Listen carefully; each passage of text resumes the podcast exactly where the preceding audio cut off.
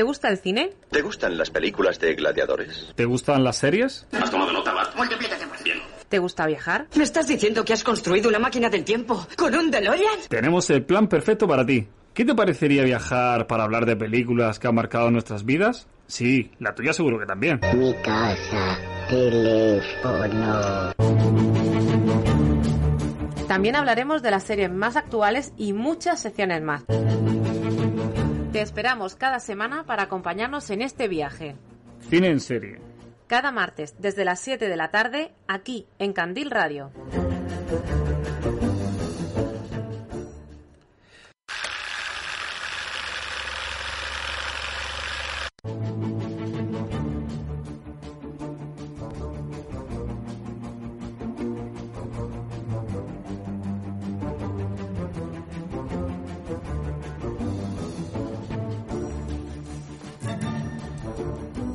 Muy buenas a todos los oyentes de Cine en Serie. Hemos vuelto con una resaca espantosa. Bueno, una resaca dulce de, de Fical, que hemos estado 10 días a tope de cine y de series, pues recopilando toda la información posible para hacer este programa especial que voy a intentar condensar en una horita todo lo acontecido durante estos apasionantes días que hemos vivido junto a actores, actrices, fiestas y demás, ¿verdad, Mariola Martín?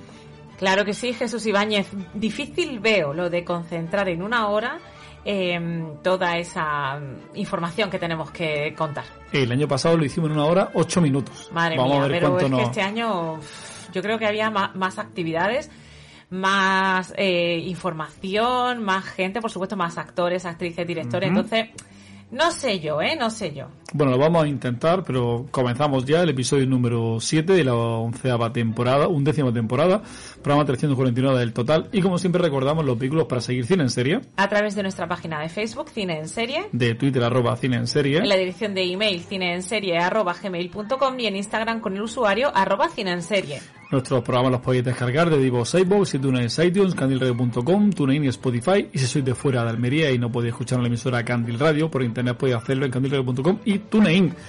Vamos directamente con la sintonía en bucle de Fical.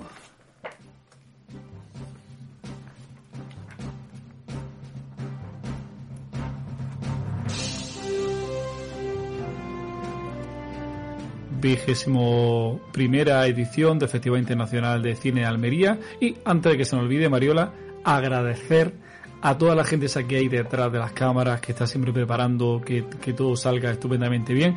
Agradecer su, su labor que cada vez no sé que parece que no, pero cada vez son mejores todavía, mucho más simpáticos el departamento de prensa de la Diputación de Almería con María del Mar, con Trini, con Mariano. con Mariano, con, Con- Juan Gabriel, pff, con todo Con el Pepe.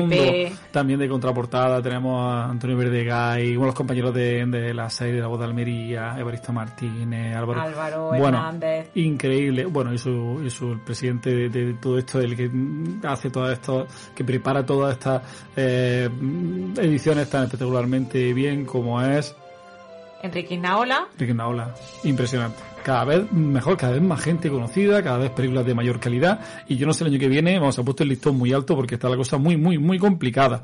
Bueno, ya hemos hecho los, los agradecimientos, obviamente también a la Diputación de Almería, que nos, son muy simpáticos con todo el mundo, muy educados, mm, su alcaldesa, bueno, total.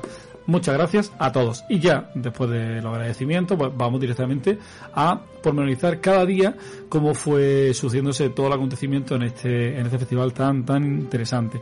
Lo primero que hicimos fue madrugar. El viernes 18 madrugamos y directamente fuimos a ver la primera película a concurso.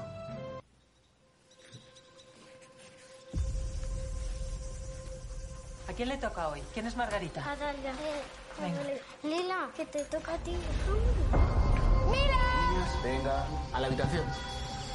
Para todas, se lo prueba. Hasta ahora no me había dado cuenta de lo mayores que están. Pero claro, algún día tendrán que volar y conocer otras personas. La casa de lo- entre los cactus. ¿Cuándo podremos estar todas? Algún día. Que me tengo que ir. ¿Me das un beso? En los años 70, en algún desértico lugar de las Islas Canarias, Emilio y Rosa han construido un hogar lleno de amor por sus cinco hijas, todas con nombres de flor. Aquí, apartados de la civilización y de una vida que dejaron atrás en su país, disfrutan de un particular paraíso, ajenos al resto del mundo, pero llevan toda una vida ocultando a sus hijas un terrible secreto. Tiene una familia muy bonita. Sí. La película está protagonizada por Ricardo Gómez, Daniel Grau, Ariadna Gil, Ana y Carla Ruiz Solera. Y la película está dirigida a la ópera prima de Carlota González. A la rueda de prensa asistieron pues Judy Fernández, Ana y Carla Ruiz Solera y Aina Agustí.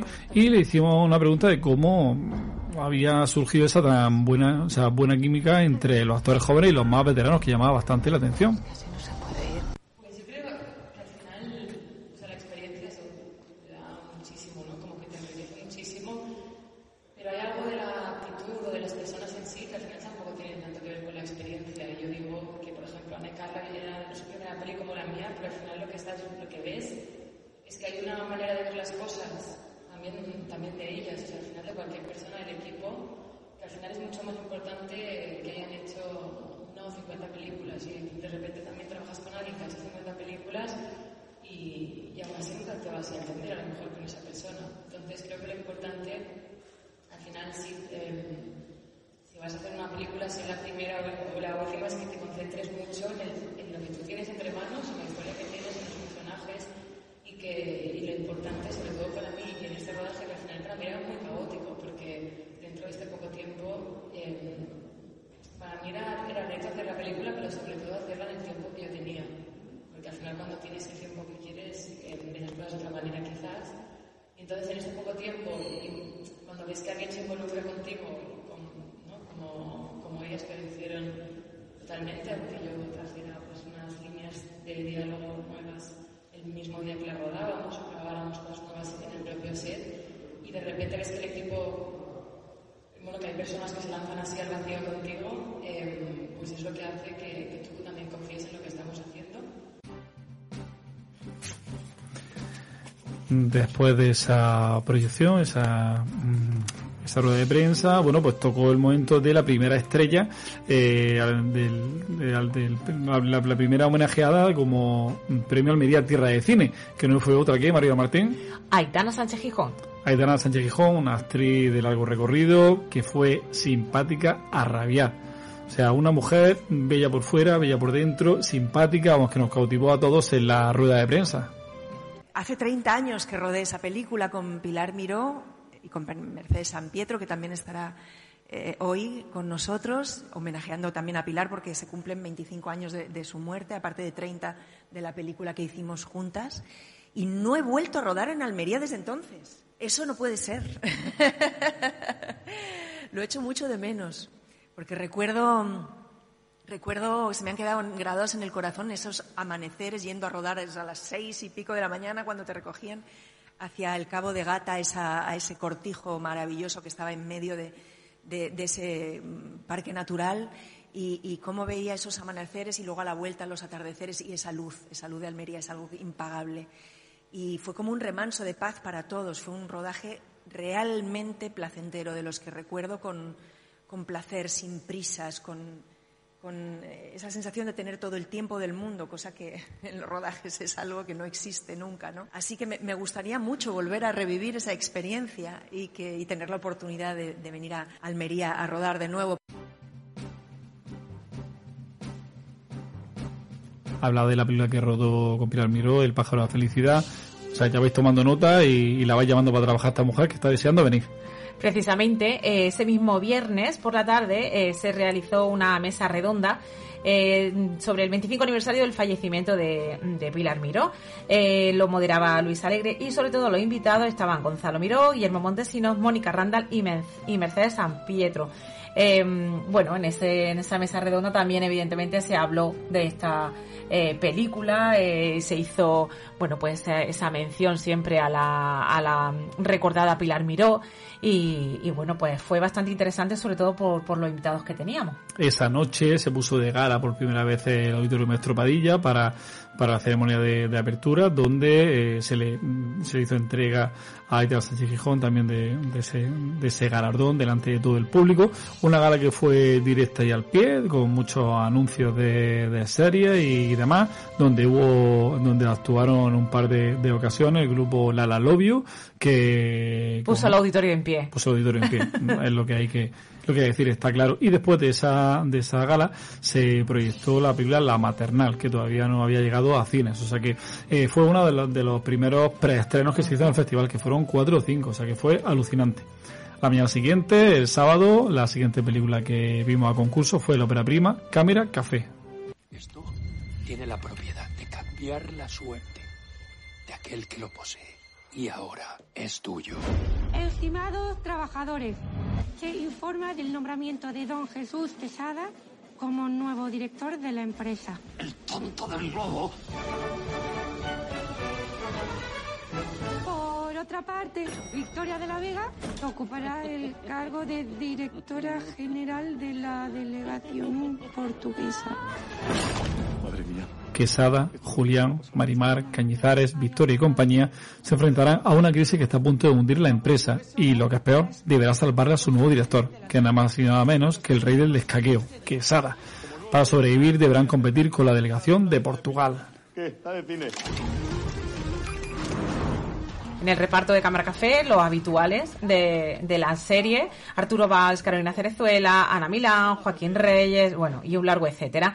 Eh, su director es Ernesto Sevilla, con lo cual la diversión está asegurada. Y como invitado a la, a la eh, rueda de prensa vino Jorge Pezzi, que es uno de los productores. Eh, ante, ante la pregunta eh, nos pareció curioso que fuera una coproducción portuguesa, así que no dudamos en preguntarle. Realmente lo que aparece en la película como Portugal en origen de era Alemania. Eh, al final, eh, al entrar la coproducción portuguesa se cambió a, Portugal por necesidades de... Al final, eh, cuando montas una producción tienes que meter muchas cosas dentro de la caja y entre otras está la coproducción portuguesa. Hay una marca de cafés portuguesa que también eh, nos ayudó a, a financiar la, la producción. Aparece en algún momento la marca de cafés y, y bueno, pues eh, estas cosas suceden de forma natural. O sea, la producción buscas un poco financiación de varias, de varias formas y una de ellas es la coproducción internacional. Portuguesa porque fue la que, la, la que hizo la apuesta más grande.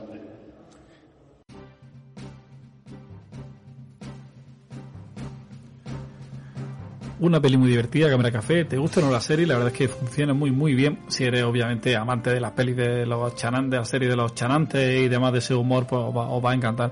Una peli que mm, muy, muy entretenida, con un ritmo bastante acertado. La Casa entre los Cuatro no se lo he comentado antes, pero una película súper recomendable también, que, aborda un tema que, que nos ha tocado mucho en el, en, el- cine y que tiene una, estructura muy, muy interesante, además de, que te mantiene todo el rato diciendo, pero ¿y esto por qué sucede? ¿Por qué no sucede lo de más allá? O sea que por ahora llevamos un par de películas con, con mucha calidad. Ajá. Eh, otra de las películas que se proyectó ese mismo sábado fue Cinco Lobitos. Aita. Ahora sí. Ay, Aita, que se te va a caer. ¿Habéis pensado ya cómo os vais a organizar con la niña? Bueno, yo puedo trabajar desde casa. O sea que... ¿No lo habéis pensado?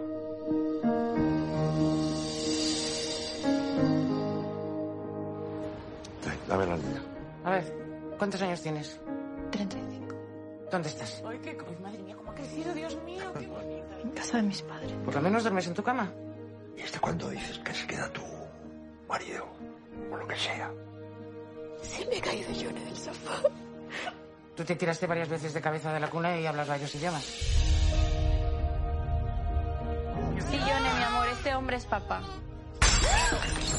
Todas esas ideas que no vives siempre perfectas, son... Cinco Lobitos cuenta la historia de Amaya, que acaba de ser madre, y se da cuenta de que no sabe muy bien cómo serlo. Al ausentarse su pareja por trabajo unas semanas, decide volver a casa de sus padres, ubicada en un bonito pueblo costero del País Vasco. Y así, de ese modo, compartir la responsabilidad de cuidar a su bebé. Lo que no sabe Amaya es que, aunque ahora sea madre, no dejará de ser hija.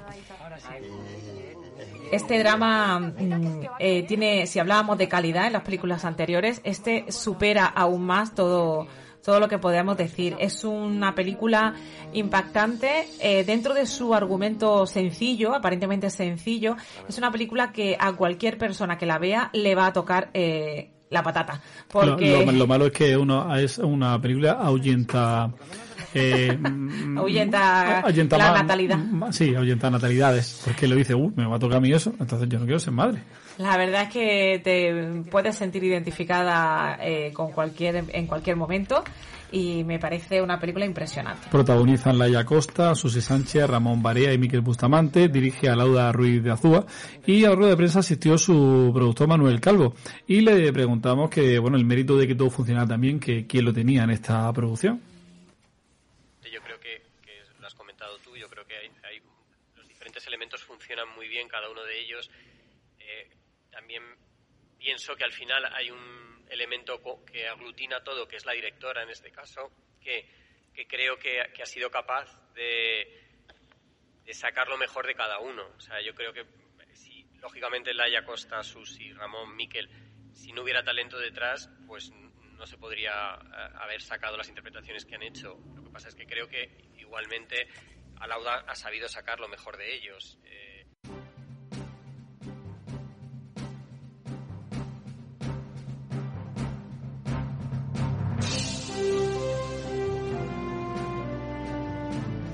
Esa- ese sábado por la tarde eh, eh, tuvimos también, no por la tarde, no, fue por la mañana, fue todo mezclado, una mesa redonda con el tema encuentros sobre cine y televisión, de, sobre el que habría varias mesas redondas en los sucesivos días.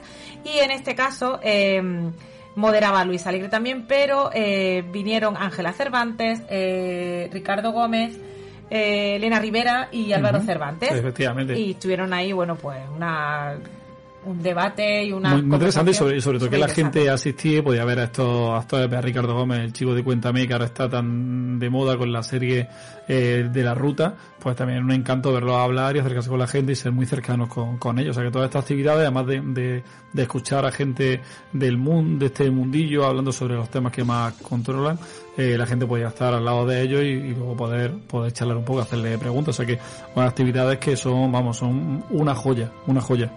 Eh, y al día siguiente amanecimos con, con mucho susto, ¿verdad, Mariola? Pero mucho. ¿De qué peli hablamos? Hablamos de Cerdita. No te estamos acusando de nada, bonita. Solo queremos saber qué pasó en la piscina. Cerdita. Oink, oink, oink. Cerdi, sonríe. ¿Y viste algo? ¿Oíste algo raro? Se basa en el corto homónimo premiado en los Goya en 2018, un thriller psicológico rural ambientado en un pueblo extremeño durante la época veraniega que combina venganza y drama en torno a un adolescente con problemas de sobrepeso que sufre bullying por parte de las otras chicas del pueblo. Pero todo cambiará cuando un desconocido llegue al pueblo y secuestre a sus acosadoras. Un slasher muy muy interesante con algunos mm, temas que no se suelen tratar habitualmente en este tipo de, de género y donde no tiene por qué acabar como habitualmente sucede en estos casos. O sea que está muy bien, muy bien rodado todo, la, la interpretación es bastante creíble y que te mantiene pues enganchado al sillón, al sofá o a la butaca durante la hora y media, un poquito más de media hora que dura su, su metraje. Eh, en el reparto está Laura Galán, Richard Holmes, Carmen Machi, Irene Ferreiro, Pilar Castro y Claudia Salas. Su directora es Carlota Pereda. Y en la rueda de prensa estuvimos con María Soler, que es productora de Morena Films, donde nos contó infinidad de cosas. Entre ellas, que eh, siempre es un rodaje sostenible. También eso me hizo mucha... Me, me- me- me dio mucha curiosidad porque eso, pues un rodable, un rodaje sostenible en el que intentan evidentemente eh, medio ambiente, cuidarlo y demás. Y además eh, mm, un rodaje en el que eh, la familia está muy bien vista y la eh, tienen una ludoteca para que el equipo pueda conciliar su vida familiar de una manera mucho más fácil. Eh, una de las preguntas que le hicimos fue eh, que cómo a- aterrizan, digamos, en ese pueblo, ¿no? Porque realmente quien haya visto la película o quien la vea eh, se dará cuenta de que es un pueblo muy, muy rural y, bueno, una zona eh, curiosa, poco menos. Entonces nos vino, nos contó que resulta que es el pueblo donde la directora Carlota veraneaba toda su vida y que un día estando en la piscina, la misma piscina en la que ocurre una escena, que se le ocurrió toda esta historia que parte de un cortometraje, ¿no? Previo que ya fue ganador de los Goya en 2018 y entonces eh, a raíz de ahí ella en la piscina diseñó toda la historia de esta película y que evidentemente pues decidieron grabar allí, con gente de allí, evidentemente, eh, exceptuando los actores principales, el resto de personas son de allí del pueblo, y que un pueblo muy, muy cerradito, donde no hay cobertura, eh, bueno, pues muy, muy interno, y que la gente alucinaba al ver toda la que se lió allí con todo el rodaje. Ese detalle muy interesante, hacerlo sostenible y también que propicie la conciliación, sobre todo eh, en el cine, que sabemos que a la hora extra se, se disparan. O sea que estuvo, está eso genial, haber sido más nota a los demás. Y después de esa peli fuimos a ver una de las más impactantes, Suro. Un brindis per l'Helena i l'Ivan. I obrim el finestral a la façana sud. Tampoc hi ha pressa per això. Jo vull tenir-la acabada abans del part. Ja sou aquí? Haurem de canviar les bigues. Se trata de Suro. Però teniu algú que us faci la lleva de suc? Elena y Iván proponen construir eh, una nueva vida en los bosques de Alcornoques, pero sus diferentes puntos de vista sobre cómo vivir en la tierra emergen desafiando su futuro como pareja.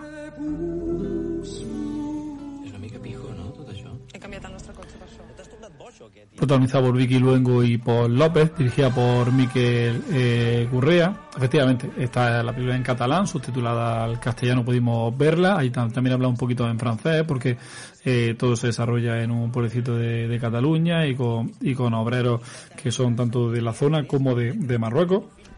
Y bueno, vino como invitada una, la productora, y bueno, nos llamó la atención, sobre todo a mí, la gran interpretación de Paul López, que estamos acostumbrados a verle en comedia, lo hemos visto en la película, en la serie de Vergüenza, lo hemos visto también en la película de Historias Lamentables, en la primera historia esta del cochecito de Javier Fese. Y bueno, pues la pregunta fue, fue, fue sobre cómo fue elegir a, a este actor.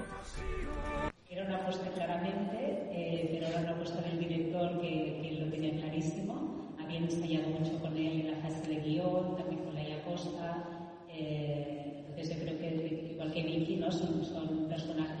Lo que tenga también hace muchísimo teatro, o sea que sí que lo habíamos visto más con la faceta dramática, aparte de la cómica, eh, pero sí que era un reto porque sostenía toda la película.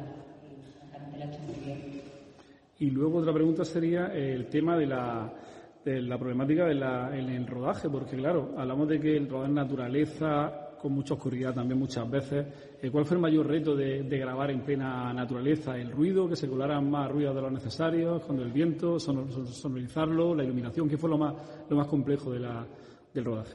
El rodaje fue muy complicado porque además retrasamos un año con el tema COVID y volvió la siguiente ola, o sea que rodamos absolutamente con, con el tema de COVID, con el miedo de que se parara cada día el rodaje, pero respiramos eh, la misma atmósfera de la película, o sea, el tema del fuego eh, fue una amenaza latente, estábamos con bidones de aguas, con, no tuvimos que venir agentes forestales que supervisaban el rodaje porque había muchísimo riesgo de fuego y quizá fue lo que, bueno, que al final también dramáticamente yo creo que, que lo respiramos todos esta tensión, ¿no? Para mí fue la gran sorpresa de la de- del festival, no, ya digo, tanto por su interpretación como por la película en sí, ya que todavía no se había estrenado en cines, y entonces eso pues también estaba bastante bien que hayan podido eh, entrar al concurso de películas que no, se- no vengan de otros festivales, bueno, sí se ha algún festival, pero bueno, todavía había bastante misterio sobre, sobre su argumento y la verdad es que, vamos, lo, lo- lo teníamos claro, era nuestra favorita. Eh, me resulta curioso que casi todas las personas que hemos asistido a la rueda de prensa eh, hemos escuchado de los diferentes eh, invitados que los rodajes han sido complicados.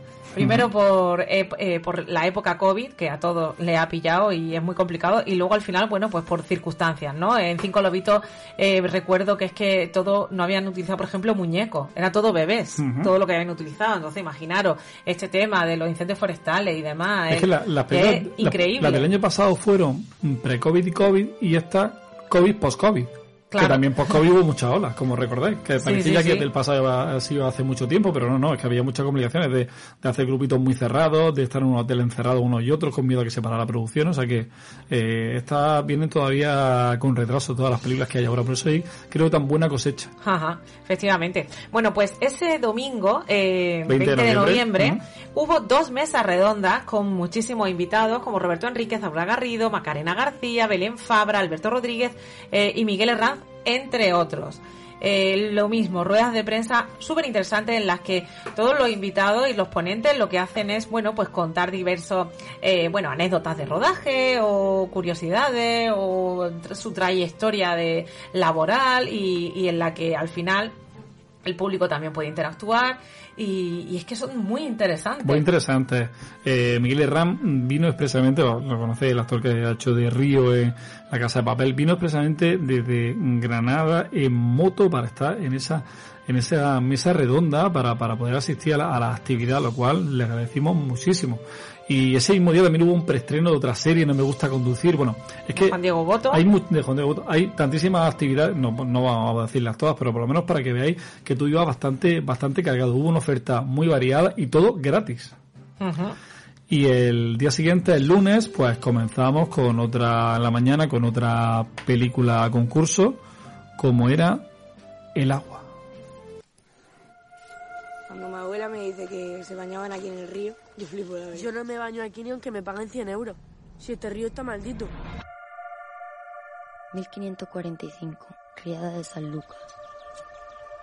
1651, criada de San Calixto. 1683, criada de San criada de Santo Tomás. La trama se sitúa en el verano en un pueblo del sureste de España eh, y una tormenta amenaza con volver a desbordar el río que lo atraviesa. Una vieja creencia popular afirma que algunas mujeres están predestinadas a desaparecer con cada nueva inundación porque tienen el agua dentro. Ana vive con su madre y su abuela en una casa a la que el resto del pueblo mira con suspicacia. En medio de la atmósfera eléctrica que precede a la lluvia, Ana conoce a José a la vez que lucha por aventar a los fantasmas. Espera. ¿Es verdad eso que dicen de poner el agua dentro? Es que últimamente siento que me ahogo. En el reparto nos encontramos a Luna Pamés, Nieve de Medina, Alberto Olmo y, por ejemplo, también estaba Bárbara Leni. Eh, dirige Elena López Riera. Vino como invitado a rueda de prensa uno de los productores, Pepe Andreu, y lo que, lo que nos llamó la atención a todos los que vimos la película, a excepción de actrices como Bárbara Leni, era que la gente que aparece en la peli pues no son, no son profesionales.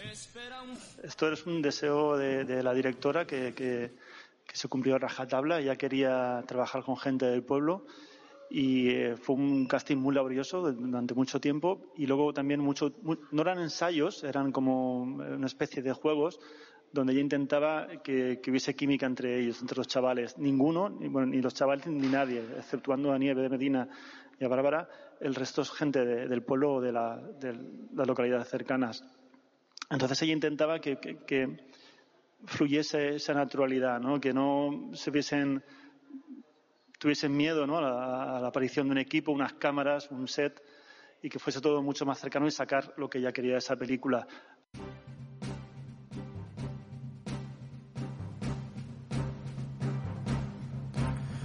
Bueno, la peli estuvo, estaba interesante, pero a mí realmente me sacaba un poco de la, de, de la peli la, la actriz protagonista que se notaba que no era profesional. Y bueno, dejaba un poquito que desear para mi gusto. Otros compañeros lo han visto y sí les gustó como lo hacía. Pero bueno, la, es la, la peli obviamente eh, con menos presupuesto de, de todas. Y bueno, muy meritoria. Eso sí, eso no se puede, no se puede negar. Pasaríamos a la siguiente película, que es La Jefa, eh, también muy interesante. ¿Sabes por qué te contraté? ¿Sofía? Sí, soy yo. Porque eres buena en tu trabajo. Porque encuentras soluciones. Voy a deshacerme de la vida que llevo adentro, padre. Voy a tener un hijo. ¿Qué? ¿Lo sabías cuando entraste? No. No lo entiendo. ¿Ibas tan bien? Sofía se queda embarazada sin haberlo planeado. Sin familia en España y con dudas sobre el futuro de su maternidad, parece abocada a volver al pa- a su país y abandonar la carrera profesional por la que tanto ha luchado. Sin embargo, su jefa, una mujer hecha a sí misma a la que admira por encima de todo, le hace una inusual proposición, darle el hijo en adopción a ella y a cambio continuar con su promoción dentro de la empresa. Sofía acepta la oferta sin saber que no todo es como su jefa le ha contado. Que pases el tipo de gestación en su casa. Y no podría ver a nadie, ¿no? Nadie debe verte a ti. protagonizada por Aitana Sánchez Gijón, con Belén Sanz y Alex Pastrana, dirige Fran Torres y vino el productor Daniel Bollero a la rueda de prensa en la, a la que le preguntamos, bueno, que algunos pensaban que era un thriller, otros que era una película de, de crítica social, bueno, él, él lo definió de, de otra forma la mayoría de los periodistas la resumió como un thriller psicológico. Pero yo creo que es un poquito más que eso. O sea, la peli, si bien está basada en, tres personajes, de los cuales uno es mundialmente conocida como, como Aitana, eh, la peli tiene, tiene violencia, tiene ambición, tiene, bueno, tiene una serie de cosas que no solo la convierten en un thriller psicológico. Y las tramas y subtramas que tiene la peli es lo que hacen que una vez que te sientes a ver la peli, eh, no, te, no, te, levantes, no te levantes. O sea, lo que la mayoría de la gente nos ha dicho es que mmm, después de la peli se genera por lo menos una reflexión y muchas veces un debate.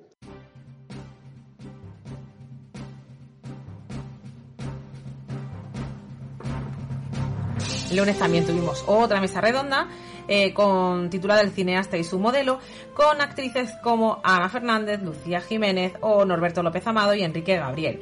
Eh, interesantísima una vez más. Seguimos para el martes porque si no, no terminamos, no nos da tiempo en la hora que tenemos. No terminamos nunca.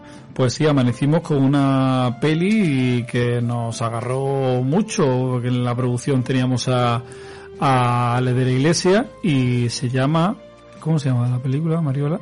Jaula. Jaula.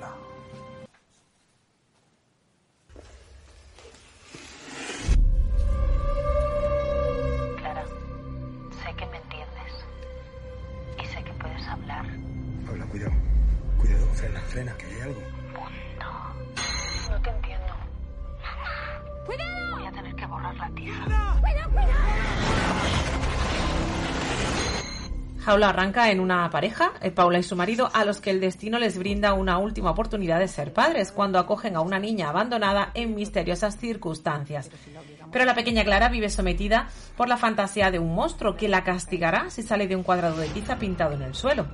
Cuando desaparece sin dejar rastro, Paula sospecha que la tiza esconde una advertencia que cambiará sus vidas para siempre. Es lo que te da miedo.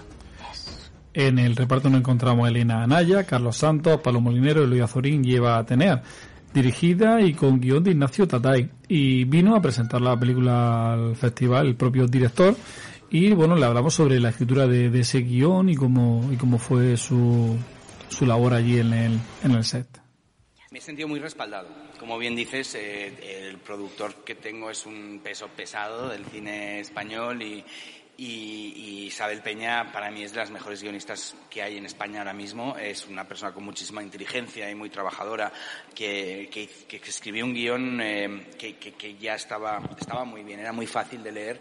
Dirigir sobre eso fue, fue un regalo. Y luego con Elena Naya, que también ha sido otro gran respaldo ¿no? para, para la película, que es una persona sobre la, que, sobre la que me ha apoyado muchísimo en este proceso. Elena Anaya, que estuvo también en el coloquio posterior por la tarde, porque llegó más tarde, que también otra de las actividades alucinantes. O sea, poder ver una película por la tarde y que luego el director, alguna actriz, eh, eh, se presente allí y pueda hablar con ellos sobre, sobre la película. Un director este Ignacio Tatay, vamos, súper cercano, súper amigable, estuvo un montón de días en el festival y bueno, que lo, que lo, que lo ha petado porque desde que se estrenó en Netflix, creo que fue a final de octubre, ha sido número 3, 2 y 1 en, a nivel mundial y de ese momento han llegado ofertas por todos lados y ahora creo que estaba trabajando con Bayona. O sea que fue, fue alucinante. Después de esa película, Mariola, el mismo, eh, no, perdón, hubo otra, hubo martes, otra, claro que el sí. mismo martes, claro que sí, que se titula En los márgenes.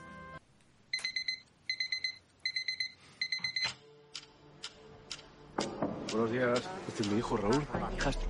A ver, la policía se ha llevado a la niña esta mañana. La cuestión es que yo no sé si se han llevado a la niña a un centro, o si han detenido a la madre, me le pueden quitar la custodia. Necesito encontrarla hoy, sí o sí. ¿Qué vas a hacer si no la encuentras? Hay que encontrarla. Necesito que por favor me recibáis esta tarde. ¿Te puedes por favor poner en mi situación? Que vais a dejar a una familia en la calle. Yo no puedo perder este trabajo. Es que no depende de mí. En los márgenes cuenta la cuenta atrás de tres personajes con tres historias entrelazadas que tratan de mantenerse a flote y sobrevivir a 24 horas claves que puedan cambiar para siempre el curso de sus vidas. Dirigida por Juan Diego Boto, e interpretada por Luis Tosar, Penélope Cruz y Cristian Checa. Ahí es nada. En la, a la rueda de prensa asistió eh, precisamente este actor, Cristian Checa, y claro, la, pregunta fue bastante evidente y era la relación de este actor tan joven y tan novel, digamos, con eh, gente de la talla como Luis Tosar. Bueno, el trabajo con Luis y bueno, la relación en sí con Luis eh, siempre fue muy buena. En el momento es una persona muy cercana, muy humilde, muy llana y pese a, a todo lo grande que es como actor, lo es aún más como persona y eso es lo que yo más alabo de él. Eh, es un gran profesional y, y muy generoso. Eh, me ayudó siempre, siempre. Y cuando a lo mejor no veías algo que, que, era pues evidente, pues él te decía, oye, no, vamos a reconducirlo por aquí o por allá y, gracias a él, pues también te, te podéis apoyar mucho y, eso me ha ayudado a mí bastante para poder, para poder sacar el personaje de la mejor manera posible.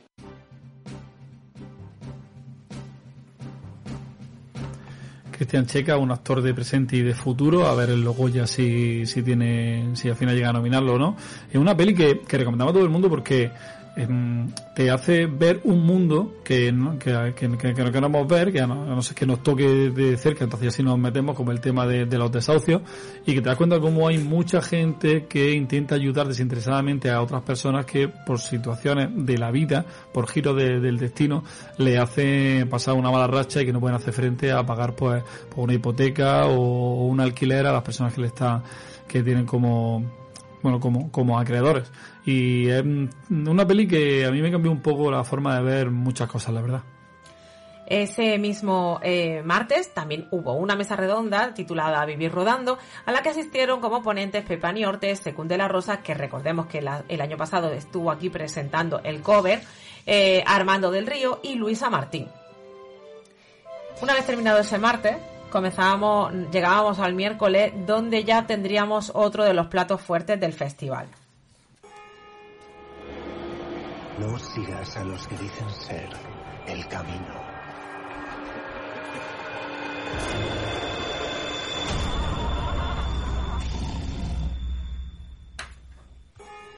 Que yo digo que no es Stoyan, que es la peli que vimos ese día. La película une dos historias. Maika es una madre que sufre el inesperado secuestro de su hijo Stoyan.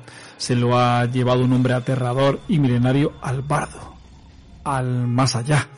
Israel es un detective que investiga un asesinato. Ambas historias están unidas en una atmósfera fantástica. Y que lo diga.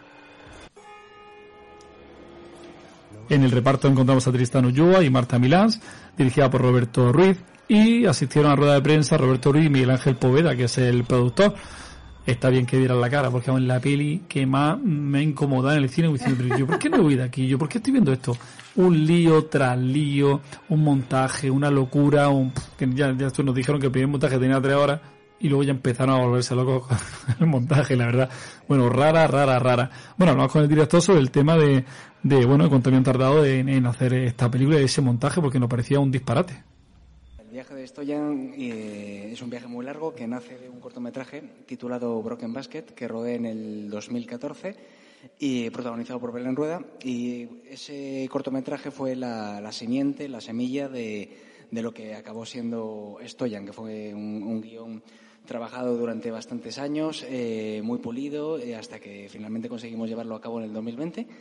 Eh, fue, un, pues como comentaba, un camino muy largo que nació básicamente de la idea de, coger eh, las heridas emocionales de la infancia y, y- y sanarlas a través de, pues en este caso, a través de un pasaje que es el terror, ¿no?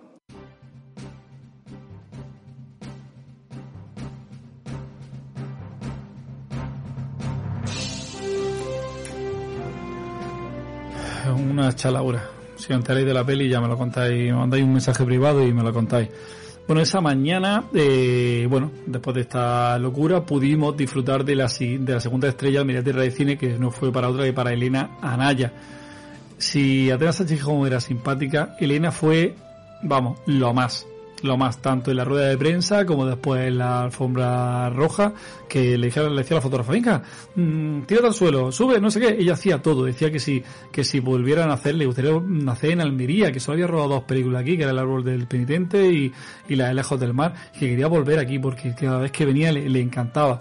Tuvimos la suerte de, de verla, en, de hacer una, una pequeña entrevista y bueno, y le preguntamos que, cuál fue la primera vez que fue al cine y tuvo y sintió la magia de, de estar allí y, y película fue la que, la que le marcó. Siendo pequeña vi con mi madre E.T., una película maravillosa de Spielberg que me fascinó. O sea, yo viendo la película, le di, recuerdo que al salir le dije a mi madre, o sea, yo quería ser cada uno de esos personajes que, que vi en, en el cine, ¿no? O sea, quería ser, no estaba muy segura si quería ser Drew Barrymore o E.T., pero quería interpretar a uno de ellos y, y me dijo, bueno, pues no, pero son niños como yo, pero actúan y me dijo, claro, porque, porque es un oficio, se aprende, es mejor que lo hagas de mayor más que de niña, cosa en la que coincido totalmente con ella, pero, pero creó como una semilla en mí, ¿no? Y recuerdo otro momento también con mi madre en el mismo cine en Valencia con un frío horrible que, que, que cortaba el, eh, la respiración y fuimos a ver Out of Africa, Mem- eh, Memorias de África y me pareció fascinante, sea, hice un viaje, creo que volé hasta en la avioneta de Dennis Prince Hutton y la baronesa Dixon, eh, volé con ellos en esa, en esa avioneta, eh, la banda sonora me transportó a, a- a ese paisaje mm, único y sentí que era una de los Kikuyo y, y olía el café en esa plantación. O sea, me pareció absolutamente un viaje sensorial y emocional que me, me, me, me, impactó. Y me acuerdo cuando salimos del cine, el frío volvió a nosotras de manera horrible y atravesando un parque para llegar a nuestra casa, tuve un poco esa continuación de esa conversación muchos años después con mi madre y volvimos a hablar de la, la posibilidad de actuar ¿no? en la vida. Y ahí otra vez ese, ese germen que ya había tomado otra forma, pues eh, hizo un pozo y años después, pues, cuando tomé la decisión de, de tener una conversación con mis padres y decirles que quería actuar.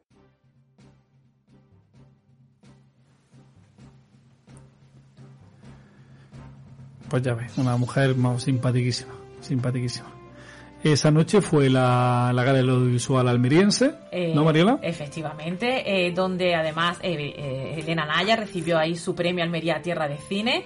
Eh, en el evento además se entregaron los premios ASFAN, eh, el concurso de proyectos de largos y cortos, el Maratón 48x3 y Almería Tierra de cortometrajes. Eh, además, se entregó, la asociación ASFAN entregó un año más su premio en FICAL a la gran figura del cine almerense. En esta edición fue para el compositor David Miralles. La gala fue presentada por Jaime Astrain y contó como broche final con la presentación de la película La Corriente de Jesús Lloveras y con las actuaciones musicales de Vera GRV y Sandra Rosán. Eh, evidentemente, el resto de premios se, se entregaron. eh, el cine almeriense vivió su gran noche eh, en la noche del miércoles con una asistencia de público brutal y, y una alfombra roja también digna de, bueno, una alfombra turquesa o aguamarina, como le dicen, a- eh, digna de, de los premios de Hollywood, vamos. Así es. Eh, al día siguiente, el jueves, ya fueron las dos últimas películas de concurso, creo que ya eran las últimas, y comenzamos con una película que también esperamos mucho, que tiene mucho éxito en el cine, que era El universo de Oliver. Y a partir del próximo mes comenzará a ser observado mediante telescopio. Esta familia está marcada por las estrellas. La mala suerte nos persigue. Allí lejos. Atención, atención, Miguel Lozano, natural de Algeciras. Papá dice que la suerte es mejor no tocarla. Tu padre es tonto el culo. A ver. Ser nuevo en cualquier barrio es una puta. Año 1985, Oliver es un niño con una imaginación desbordante que se muda con su familia al rincón más al sur de Europa, justo cuando está a punto de pasar el cometa Halley. Estos acontecimientos marcarán un antes y un después en la vida emocional de Oliver, que buscará en las estrellas la solución a sus problemas en el nuevo colegio, en el barrio y en casa. ¿Qué has hecho? Como te coja, te juro que te mato. En el reparto nos encontramos a Salva Reina, Rubén Fulgencio, María León, Pedro Casablán, Luna Berro y Roberto Campillo. Dirigida por Ali Alasei Morante, que es un director de muchos vídeos, muchos documentales musicales. Ahora estaba rodando, estaba terminando de, rodar el documental de David Bisbal. Y nada, y aparecieron en la rueda de prensa, pues Rubén Fulgencio, Alexis Morante, José Alba, que era el productor, y Salva Reina, que llegó ahí in extremis porque venía un furgoneta y decía, retrasa un poco la rueda de prensa, que llego, que llego, no os preocupéis. Y nada, le preguntamos que, que sobre, que hoy apareció mm, participar en una película que nos hacía viajar a los, a los 80, de cómo se sentían los actores al volver a ella, sobre todo los que habían sido mm, niños en esa época, como, como Salva Reina.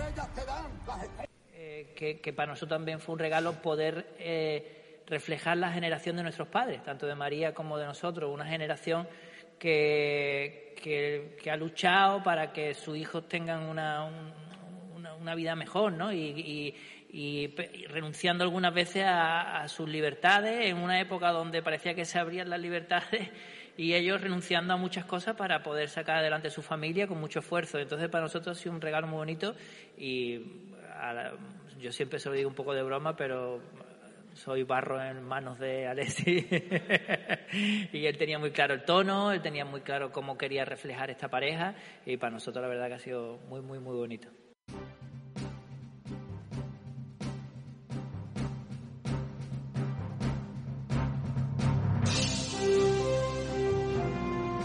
La otra película que pudimos ver el jueves ya como fin de fiesta fue 100 días con la tata.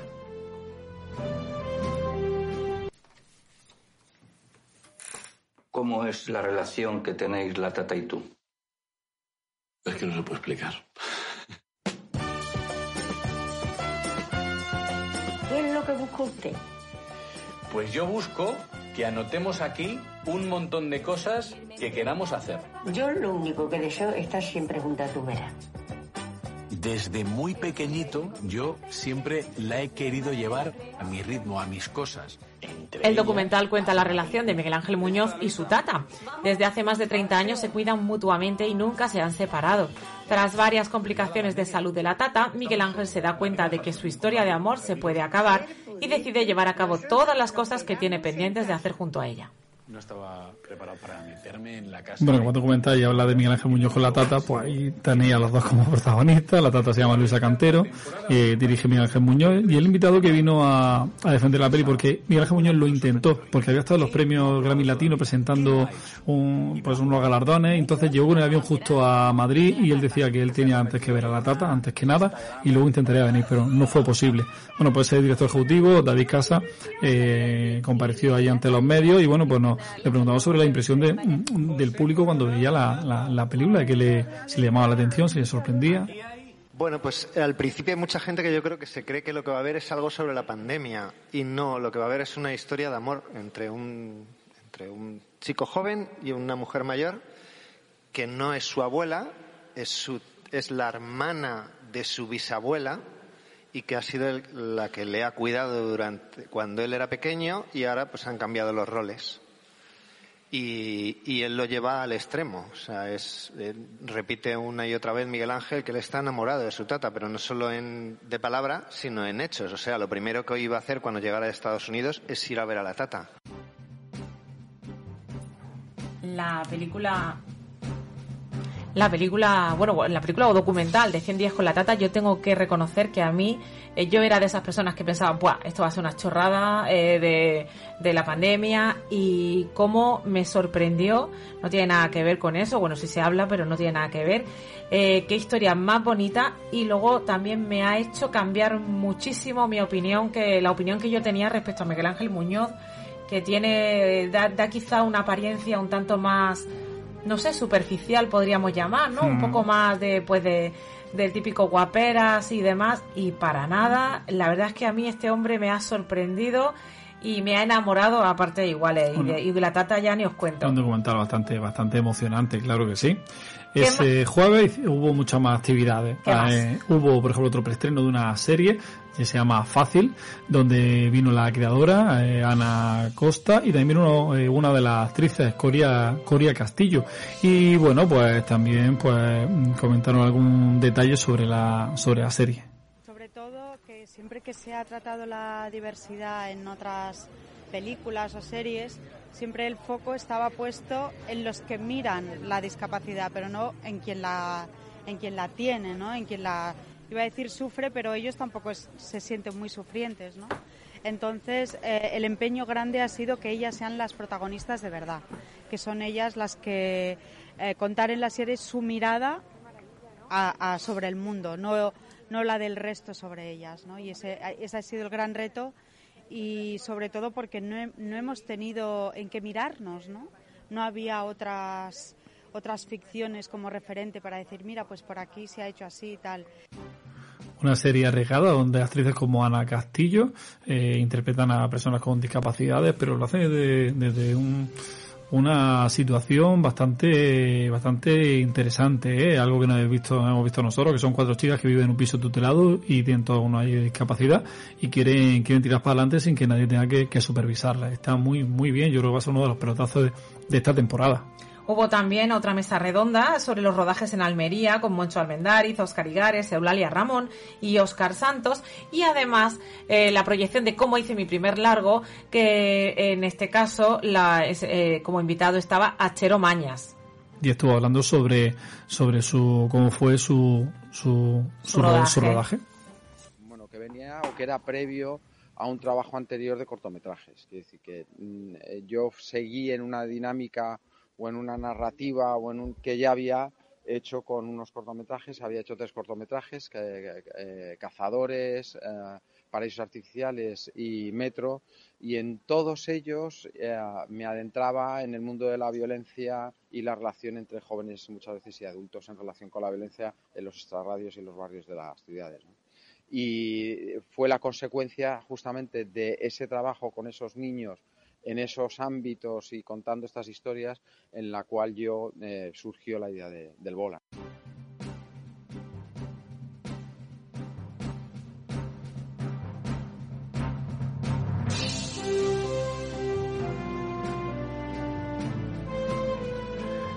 Ya pasamos al viernes con un montón de, de actividades, varias ruedas de prensa, un preestreno de una película que hubo al día siguiente, que se llama Con los años que, no, que nos quedan, y otra rueda de prensa sobre una película que tiene mucho acento almeriense, ya que su directora es, es de aquí, Nieves Gómez, que se llama Licantropía, protagonizada por Will Shepard, Mauricio Morales, y que el propio Shepard estuvo hablando de la dificultad que fue realizar este rodaje.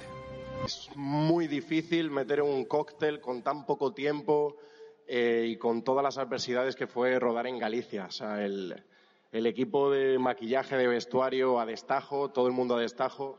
Quería dar un saludito a Juan Ferre también, que ha sido una parte importantísima de que estemos aquí en la película, el casting. Y bueno, es, es una película novel con todo lo que ello supone. Vamos a tener que, que pedir que la gente esté un poquito abierta de mente cuando la vea. Es una película difícil de rodar, ha sido complicadísima y es muy diferente a todo lo que hayáis visto. es una rayada de la cabeza, como gusta decir a mí. y yo creo que va a generar mucho amor y muchas interrogantes. Vale, muchos interrogantes. Yo creo que lo interesante está ahí, que nadie se va a quedar indiferente al ver la película.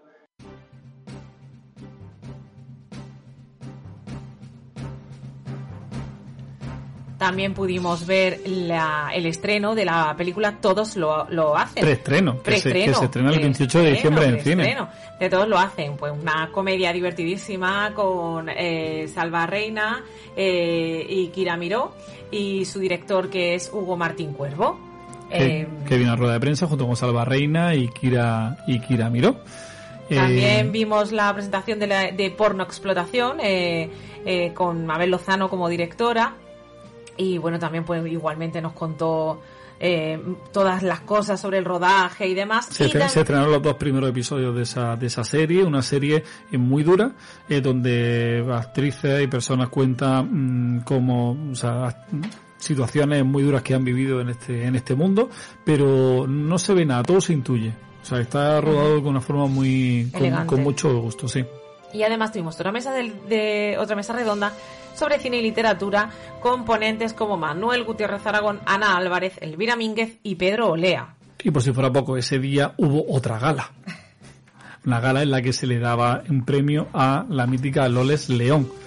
Una, una ceremonia donde compareció la, protagonista que estaba más contenta que unas Pascuas.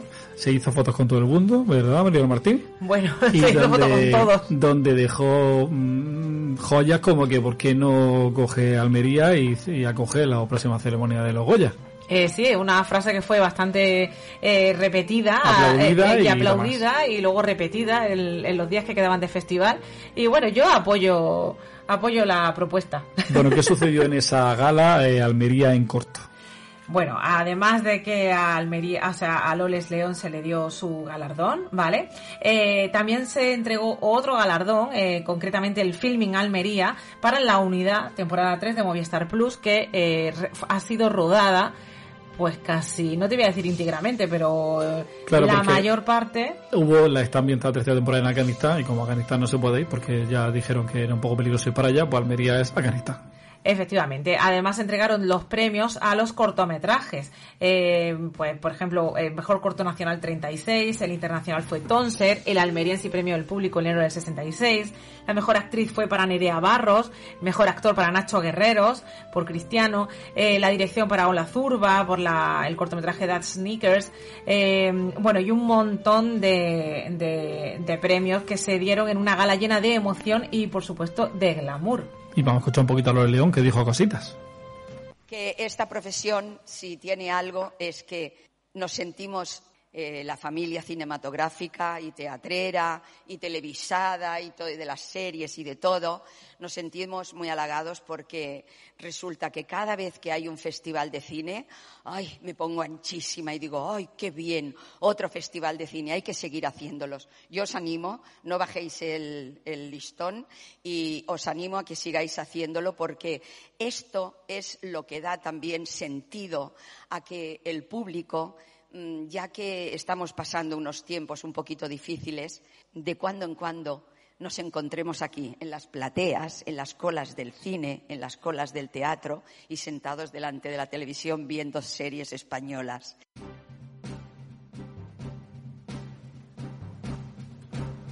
Pues claro que sí, hay que ir al cine, ir al teatro y verlo todo. Y después de la ceremonia, ¿qué es lo que hubo, Marina Martín? Esa noche, a las 12 de la noche, Bueno, hubo ¿Un concierto secreto? el concierto secreto que y el, y el conciertazo de para mí de no te voy a decir de mi vida, pero de los últimos años.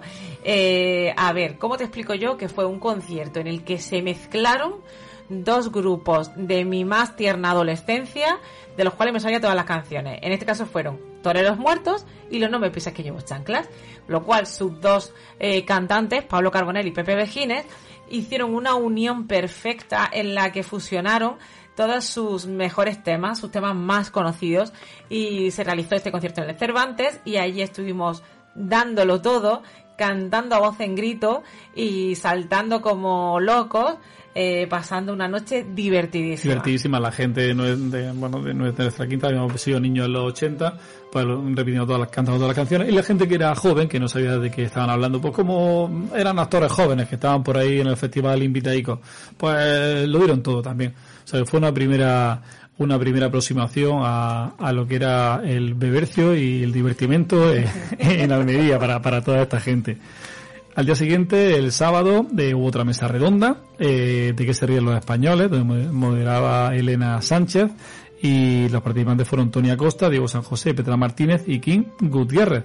Otro preestreno que hubo de, de cine era la peli que dijimos que había sido rueda de prensa el viernes, con los años que nos quedan, y también A Todo Tren 2, que se proyectó en el cine Yelmo, donde varias de, las de las actrices aparecieron por, por allí, Luna Fulgencio y Alan Miranda. Pero claro, íbamos ya con la lengua fuera, Mariola, porque teníamos, ¿qué teníamos? Teníamos la estrella de, de internacional de este año de- del festival, que fue para María de Medeiros. Había estado aquí eh, con una película italiana de Maurizio Nichetti y lo que realmente confirma cómo Almería es, es una tierra de cine absolutamente internacional donde vienen películas de todo el mundo. Eh, yo recuerdo eh, una enorme competencia eh, en, en- el personal, el, equipo que se creó aquí para, para recibirnos en esa película. Y bueno, parece que fue ayer. Yo siempre pensé, bueno, Almería, sí, la conozco bien. Y hoy me doy cuenta que, cuenta que pasaron 21 años, que es la edad de este, de este festival, pero de alguna forma siempre sentí que, que, bueno, que el vínculo existe porque me maravilla tanto esta, esta región, esta ciudad. Agradezco muchísimo el, la atención a mi carrera y también este pequeño empuje para que siga pensando en proyectos para Almería. Muchísimas la actriz que rodó aquí Honolulu Baby, una de las, no fue de las mejores películas de su carrera, pero bueno, muy recordada sobre todo por su papel en, en Pulp Fiction o, o la española Airbag. Además, una, una actriz muy agradable, muy simpática, pero quizá más contenida, ¿no? Que, Sí, que pero la este, anterior. este- este año podemos decir que todas las actrices que, que han venido para ser premiadas con el premio Almería Tierra de Cine han sido muy simpáticas y muy cercanas. Sí, sí, sí. Bueno, esa noche, Bueno, pero Gala ya, de clausura. ya- y vamos ya directamente al, al fin de fiesta con la gala de clausura de FICAL, eh, presentada un año más por Cayetana Guillén Cuervo. Y bueno, pues eh, en el certamen de series triunfó Apagón con cuatro premios a mejor miniserie, interpretación femenina para Patricia López, López Arnaiz y masculina para Luis Callejo, además de showrunner. También triunfó No me gusta conducir con tres, mejor comedia, mejor actor de comedia para Juan Diego Boto y mejor showrunner para Borja Coveaga. Borja Coveaga que casi se quedaba ahí en el escenario porque no paraba de No eh, paraba. subir y recoger premios. Además, en este género, el de comedia, la mejor actriz fue Petra Martínez, que bueno, dio un discurso de agradecimiento que fue un espectáculo. propuso la idea de que a partir de ahora fuera todo el mundo nominado con su traje regional.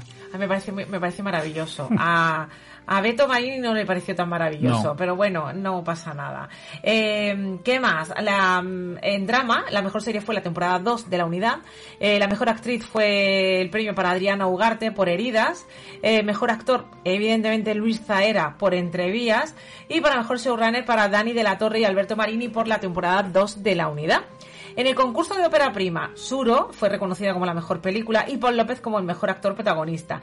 Además, Cinco Lobitos, Laia Costa, eh, segundo premio de ópera prima y de guion, que se alzó con tres galardones también para eh, premio para Laia Costa como protagonista. Eh, Elena López Riera por la película del agua fue reconocida como la mejor directora.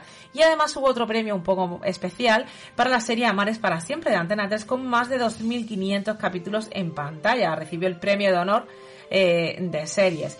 Como banda sonora tuvimos a Jules Cataneo, que es la responsable del tema principal de la eh, serie, las últimas de las de la última fila, perdón, y además eh, a Jules Cataneo en la última actuación le acompañó Le Chef. Una ceremonia que para todos los premios que dio no, no, duró tanto. Sí se retrasó media horita porque la actriz María Medeiros tardó mucho tiempo en venir. Pero bueno, como estamos todavía con el recuerdo de, de- de toda la gente que había pasado por la alfombra turquesa, pues la verdad es que estuvimos bastante, bastante contentos. Y eso fue la, hasta ahí dio Fical. Bueno, más o menos, porque ahora vamos directamente con la alfombra turquesa.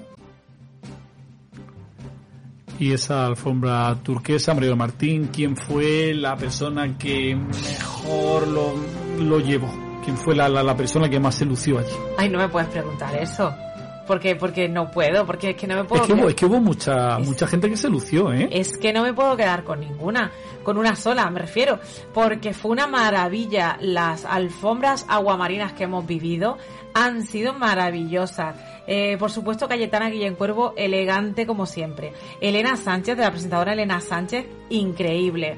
Eh, actrices como Ruth López, como eh, Natalie Poza, como Irene Escobar, eh, Silvia Martí. mm, buf, me, me quedo, me quedo así un poco en blanco porque fue tal la cantidad de actores, actrices y directores y directoras que pasaron por la alfombra roja que la verdad es que yo eh, no tengo palabras. Solo hubo una que iba muy despechuga.